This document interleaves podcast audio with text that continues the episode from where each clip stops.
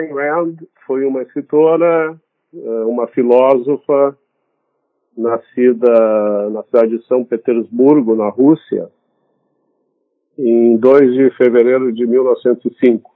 Logo ela estaria fazendo 114 anos há pouco tempo atrás. Né? Ela era filha de judeus, seu pai era empresário e farmacêutico, e a família dela consistia também de mais duas meninas, eram irmãs mais moças que a Rand tinha. Ela nasceu numa família que tinha uma vida confortável, era uma vida assim de classe média alta. Ela aprendeu a ler cedo, ela adorava romances com figuras heróicas. Aos nove anos de idade, além dela decidir que se tornaria uma escritora, isso já tão jovem, ela entendeu também que ela era ateia, e que ela não via nenhuma evidência que provasse a existência de Deus.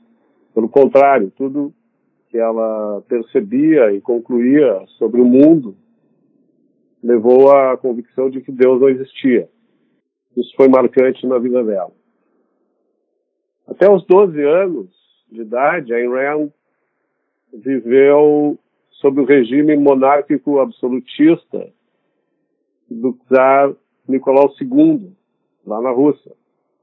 Esse regime eh, durou até março de 1917, quando o czar abdicou por pressão popular. A Rússia, então, tentou por alguns meses implantar uma república constitucional parlamentarista, mas em outubro daquele mesmo ano aconteceu a Revolução eh, Bolchevique, né, a Revolução Marxista implementada pelos comunistas organizados nos sovietes criados e, e organizados por Lenin, Trotsky e Stalin, que resolveram tomar o poder à força, provocando e vencendo uma curta guerra civil.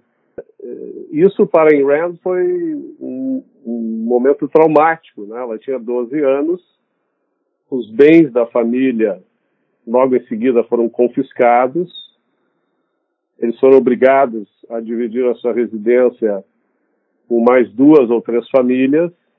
O pai que perderam o negócio, né, ele, era, ele tinha uma farmácia e a residência deles era em cima da farmácia, eh, se recusava a trabalhar para o governo.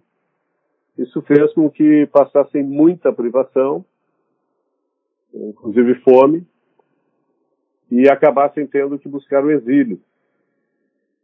Em 1918, eles se mudaram para uh, a Ucrânia, mas uh, não se sentiram confortáveis na Ucrânia e acabaram indo para a Crimeia, porque lá na Crimeia o Exército Branco, que combatia o Exército Vermelho dos comunistas, ainda dominava a, regi a região, até que logo em seguida os comunistas também tomaram conta daquela região, da Crimeia, e em 1921, então, a família Jane Rand acabou voltando para São Petersburgo porque o pai preferiu isso do que fugir para Constantinopla, que era o caminho que o, o, o pessoal contrário aos comunistas estava fazendo, né? estava perseguindo.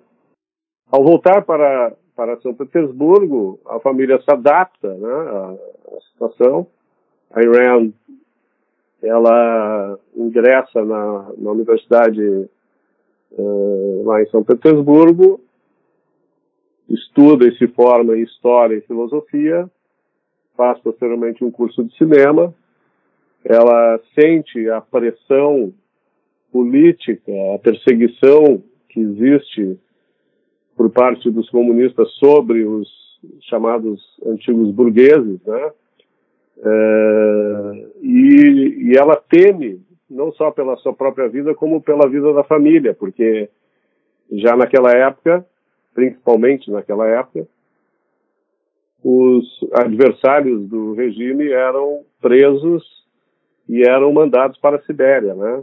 É, para passarem o resto das suas vidas nos gulags. Então, a Iran via que ali ela não teria muito futuro, é, tendo em vista o seu próprio caráter, né? E a mãe dela também via isso, né? Ela temia muito pela pelo futuro da filha, né? Porque sabia que a filha ela tinha posições fortes e essas posições eram contrárias ao regime então vigente na, na Rússia, né? Já União Soviética. Com isso, é, em 1926, aos 21 anos, Ayn Rand decide é, emigrar, emigrar para os Estados Unidos e lá nos Estados Unidos, que ela considera o país ideal é, por tudo que ela via no cinema, né, a respeito dos Estados Unidos, a, a liberdade que os Estados Unidos oferecia para seus cidadãos, enfim. Ela acaba indo para lá, chega em Nova York, em fevereiro de 1926. É, inclusive, ela comemora os seus 21 anos durante a viagem, né? E mora alguns meses com parentes em Chicago e logo em seguida ela se muda mais uma vez, agora para Los Angeles, que é o ponto de início da sua carreira, né? Tanto no cinema, ela intercala Los Angeles e Nova York como residência, né? E, mas realmente a base dela acaba sendo Los Angeles, ela trabalha no cinema, depois ela inicia a sua carreira de escritora e finalmente de filósofa, né? Como tal, ela escreveu vários roteiros para o cinema, algumas peças para o teatro, muitas delas foram é, levadas a Broadway. Uma delas, inclusive, já foi levada aqui no Brasil é, por Paulo Altran e agora recentemente por Jô Soares. Ela também escreveu quatro romances. Uh, With the Living foi o primeiro romance dela, ainda não traduzido para o português. Antem, traduzido para o português como Cântico. Esses dois livros eles têm foco principalmente eh, no estilo de vida na União Soviética, né? O The Living é quase uma autobiografia. Depois ela escreveu The Fountainhead, traduzido para o português como A Nascente, que foi o seu primeiro best-seller. Eh, já aborda uma visão dela sobre a vida nos Estados Unidos. E, finalmente, uh, Atlas Shrugged, ou A Revolta de Atlas, que é a sua obra-prima na qual ela apresenta, em forma romanceada, a sua filosofia, o objetivismo, que viria a explicar melhor nos diversos livros de não ficção que ela passaria a escrever a partir, a partir de então. Bom, a Ayn ela, ela foi casada por 50 anos com o ator e depois pintor Frank O'Connor, até que esse viesse a falecer em 1979. Uh, pouco tempo depois, em 1982, no dia 6 de março daquele ano, Ayn Rand também veio a falecer. Esse é um resumo assim, muito sintético da biografia da Ayn Rand. Eu acho que dessa maneira a gente é, consegue entender é, o que, que a moveu para ser a, essa mulher brilhante na defesa dos fundamentos da liberdade. Anne identificou uma teoria filosófica chamada de objetivismo, né? onde, segundo ela, essa teoria quer dizer o conceito de homem como um ser heróico, com sua própria felicidade como propósito moral de sua vida, com a realização produtiva como sua mais nobre atividade e a razão como seu único absoluto. Então, Roberto, você pode falar um pouco mais sobre o que significa essa teoria, o objetivismo? O objetivismo é uma filosofia completa, né? Por que completa? Porque ela preenche e sistematiza aquilo que faz com que uma filosofia seja completa. Ou seja, toda filosofia ela é formada por cinco ramos.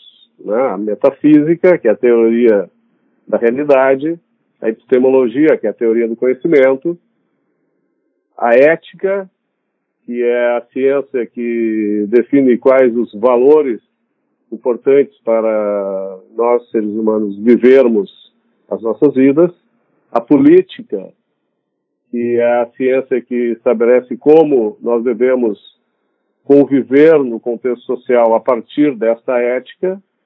E, finalmente, o quinto ramo é a estética, que é a teoria da arte, que trata de como nós eh, levaremos nós, para o contexto social, para o conhecimento das pessoas, como nós materializaremos as abstrações que nós temos na mente, os ideais que nós construímos dentro de nós, para que eles sejam conhecidos de forma concreta, né? Uh, ou seja, uh, as ideias que nós, os valores, os princípios, os ideais que nós temos na nossa mente serão apresentados através da literatura, do cinema, da escultura, da pintura, enfim, todas as formas artísticas uh, que permitem que nós apresentemos o que nós entendemos ser como dizia Aristóteles, a verdade, o belo, o possível e o ideal. Né? O objetivismo, para esses cinco ramos, ele tem respostas, né? porque se a gente pensar na metafísica, é, que é trata da teoria da existência, o objetivismo diz simplesmente o seguinte, que é, o que existe, existe, né? que tudo tem uma tudo que existe é algo, que esse algo tem determinadas características, esse algo em movimento causa determinados efeitos, esses efeitos não podem contrariar a natureza uh, daquilo que se move, e dentro desse contexto existe a nossa consciência. Tá? E a nossa consciência leva, então, para a epistemologia. Uh, ou seja, reconhecendo a realidade, nós vemos que nós, seres humanos, seres humanos temos consciência e que a nossa consciência nos oferece e, e por isso que ela trata da razão como seu único absoluto, nos oferece a capacidade, a faculdade, a, a possibilidade de usarmos a razão como nosso instrumento de geração de conhecimento. É a forma como o ser humano tem para conhecer a realidade e lidar com as coisas da natureza, com as coisas do universo que nos cercam. Né? É, por isso, a razão é o único absoluto do, do indivíduo, né, do ser humano. Nós não somos dotados de instintos que nos comandam automaticamente a reagir às nossas demandas existenciais. Nós necessariamente precisamos usar a razão para lidarmos com os desafios que a existência eh, nos coloca, que a natureza nos coloca, e para isso nós precisamos adquirir conhecimento para poder superar esses desafios. Né? Uh, Ayn Rand gostava muito de usar a frase do Francis Bacon, aquela que para comandar a natureza é preciso obedecê-la. E é exatamente isso que o homem precisa fazer para que a sua vida seja melhor e mais longeva. Né? Então, é, é, exatamente para fazer com que a sua vida seja é, melhor e mais longeva, ou seja, buscar a felicidade pelo maior tempo possível, é que se usa a razão e, existencialmente, a busca da felicidade é o nosso principal propósito moral que a gente pode escolher para a nossa vida. Né? O ser humano, ele ele tem esse propósito moral. Né? Nós não somos uh, animais estabelecidos ou criados ou formados para o sacrifício. Né? Nós somos um fim em si mesmo. E, e o ser heróico uh, e a realização produtiva tem a ver exatamente com isso. Quer dizer, nós precisamos vencer as batalhas enfrentamos durante a nossa existência, né, no dia a dia, eh, produzindo os valores, criando os valores que possibilitarão que a gente supere esses desafios. E a partir desse, dessa superação, com o preenchimento dos propósitos que cada um de nós vai estabelecer para a sua vida, nós encontraremos a desejada felicidade. Em termos de, de política, já que a gente está falando de filosofia, A, a política que o objetivismo defende, o sistema político que o objetivismo defende, é o capitalismo laissez-faire, né, que seria o único sistema possível, viável, para que a ética do individualismo, aquela que defende o ser humano como um fim em si mesmo, que defende que o autointeresse é moral, né, que eh, nós temos os direitos, de, nós temos o direito individual, inalienável, de buscar a nossa felicidade através do exercício da liberdade, através da criação, da manutenção e do consumo das propriedades que a gente cria através da nossa atividade produtiva. Então, eh, o capitalismo é o sistema onde esses direitos que servem de ponte entre a ética individualista e a política, no caso o capitalismo, esses direitos seriam defendidos por uma instituição que nós chamamos de governo. Né? Ao governo seria atribuído exclusivamente a finalidade de defender os nossos direitos individuais para extirpar do contexto social o, a iniciação do uso da violência por alguém. Essa seria a única finalidade do governo, diferentemente de tudo que a gente vê por aí. Né? Em termos de estética, para finalizar os cinco ramos, a Iran eh, não só eh, definiu qual seria a, a, estética adequada para os objetivistas, né? mas também ela exerceu essa atividade através da literatura, romanceando de forma realista as ideias que ela tinha na sua mente, trazendo até nós, na forma de peças de teatro, de uh, filmes e também de livros, romances ou livros de não ficção, aquilo que ela imaginava seria uma filosofia ideal para que nós, seres humanos, pudéssemos viver a melhor vida possível na Terra. Falando um pouco mais né, do que você acabou de comentar sobre o sistema político, a Rand diz também que não pode haver concessão entre liberdade e controles governamentais e que aceitar qualquer forma de controle governamental é, em suas palavras, se entregar à escravidão gradual. Então, Roberto, o que isso significa? De que modo nós podemos adaptar essa visão de Rand aqui em nosso país?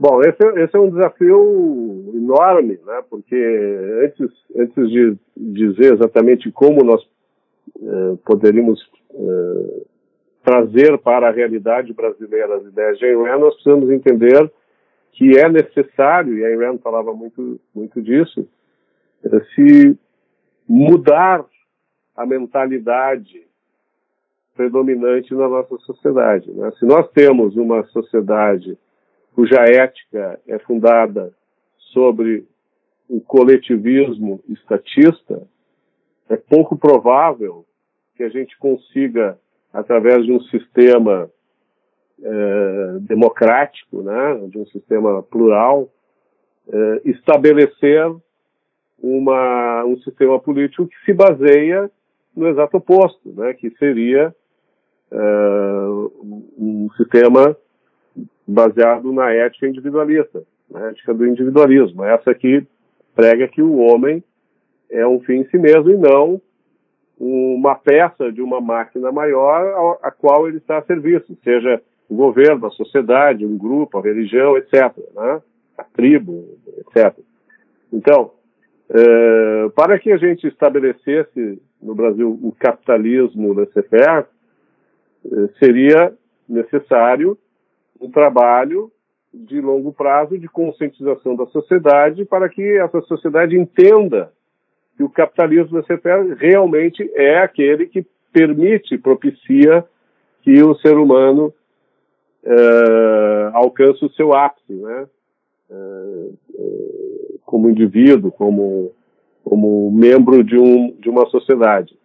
Agora, é evidente que em toda a sociedade existem aqueles que não vão abdicar da, da sua visão parasitária, né? Aqueles que preferem, ao invés, ou, ou, por, ou por preguiça, vamos dizer assim, ou, ou por inabilidade, preferem utilizar-se da coerção, seja através do uso da força ou de fraude, eh, para obter os valores necessários para viverem, iniciando o uso da violência, o uso da força e da fraude contra aqueles que produzem, né, que são os, os inovadores, os criadores, os empreendedores, os produtivos na sociedade. Então, é preciso que se faça essa conscientização e que também se estruture um governo, uma, um Estado cujas instituições tenham como único propósito apenas defender aqueles que criam e produzem daqueles que usam da coerção para tentar tirar dos que produzem, dos que criam, os bens e valores produzidos. Para isso, o governo ele precisa ser extremamente limitado. E pelo que ele seria limitado? Ele seria limitado exatamente pelos direitos individuais inalienáveis que todos nós possuímos. É o direito à vida, o direito à liberdade, que significa o direito de nós agirmos baseados no nosso próprio julgamento, independente do que interessa para o resto da sociedade, é nós termos o direito à nossa propriedade, onde nós podemos criar, manter ou dispor daquilo que a gente cria ou daquilo que a gente adquire da maneira como melhor nos aprover. Isso tudo para que a gente possa estabelecer um propósito de vida e cumprindo buscar a felicidade que todos nós desejamos. Então, o governo limitado pelos direitos individuais, ele não pode, de maneira alguma, iniciar o uso da força contra pessoas inocentes. Ele só pode, tem a única finalidade de retalhar contra e somente contra aqueles que de alguma maneira iniciaram o uso da coerção, da força ou da fraude contra terceiros. E o que nós vemos no Brasil e na maior parte dos países, praticamente em todos os países, é exatamente o contrário. O governo, ele, não apenas através do estabelecimento de impostos, mas também é, da regulação, é, de uma série de outras é, iniciativas e atividades que o governo se propõe, ele se torna um violador de direitos. E isso é contraditório com os princípios e os ideais que o objetivismo prega. Né? Para que fosse possível o governo não violar os direitos individuais, ele precisaria se ater exclusivamente de forma eh, complementar à segurança, ao, ao provimento de segurança e à administração da justiça em última instância. Serviços pelo, pelos quais ele seria remunerado de forma voluntária através da cobrança de taxas antecipadas ou a posteriori eh, por demanda dos serviços eh, voluntariamente escolhidos pelos seus usuários.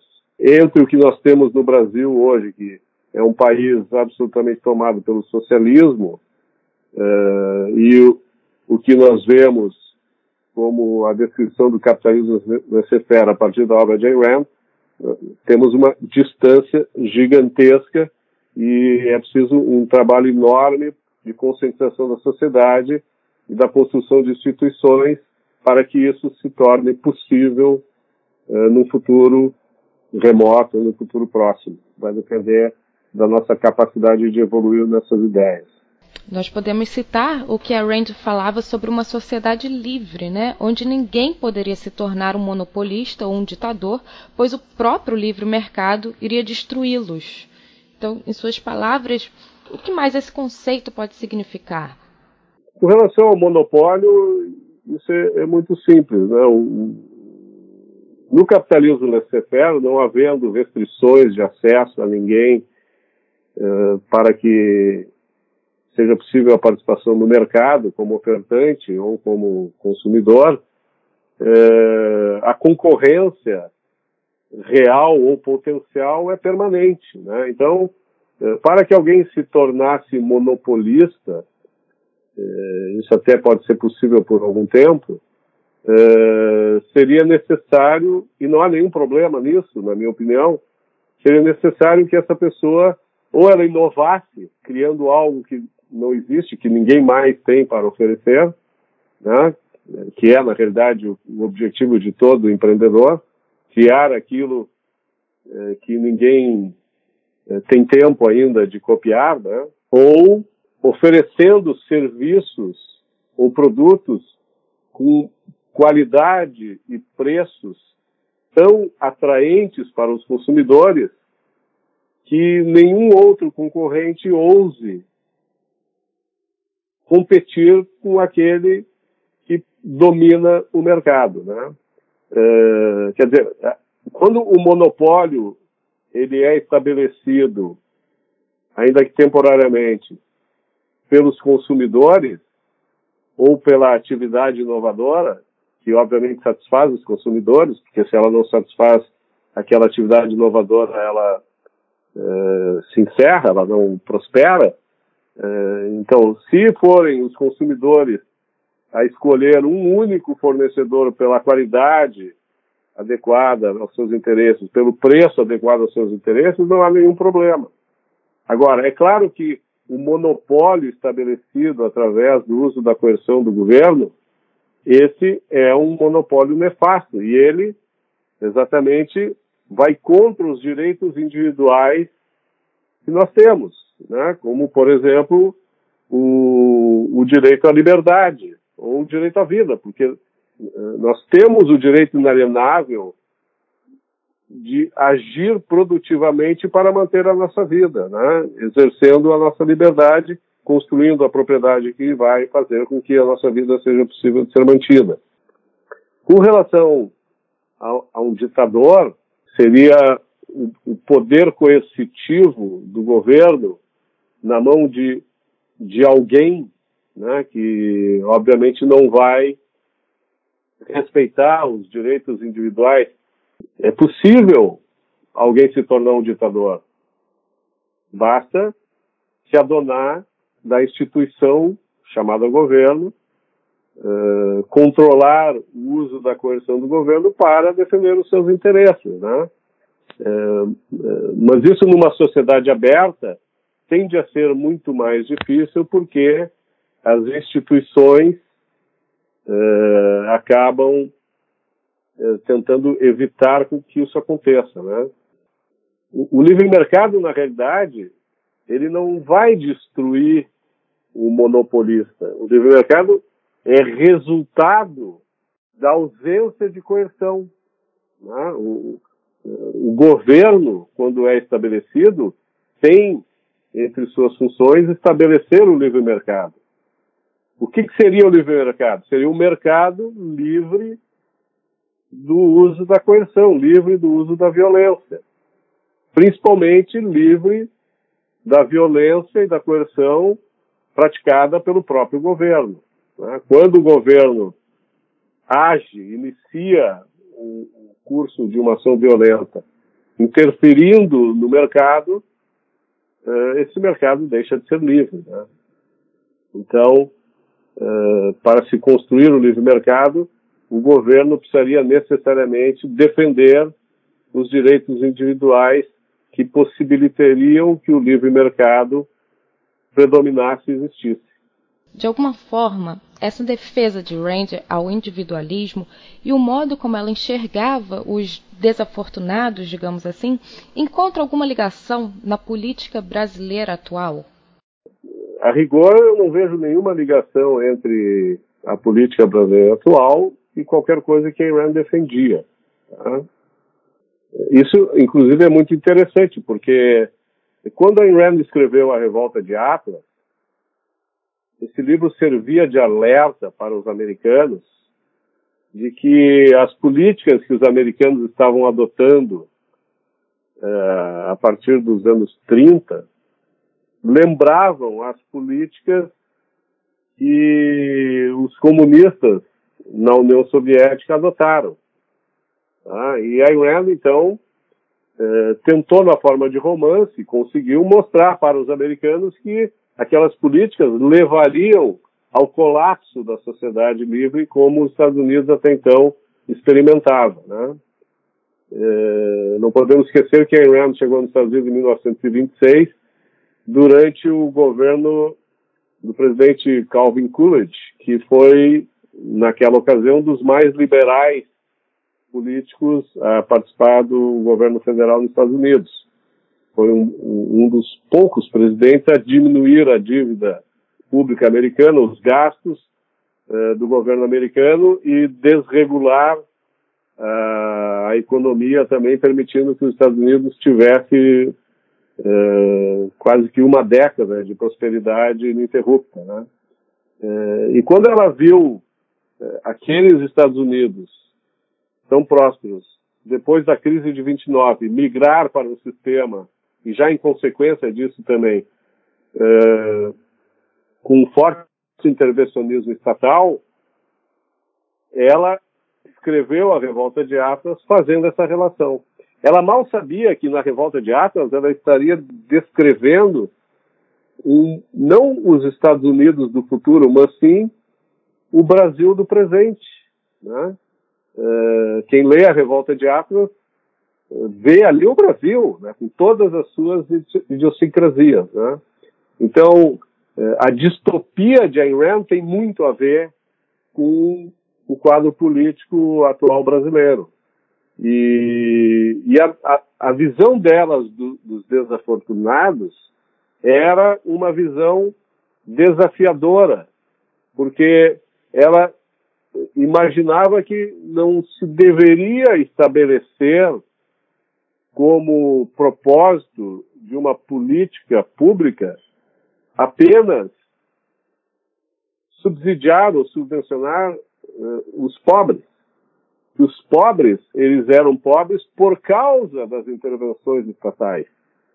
E que uma sociedade absolutamente livre faria com que a pobreza ela realmente fosse é, extinta na sociedade, né?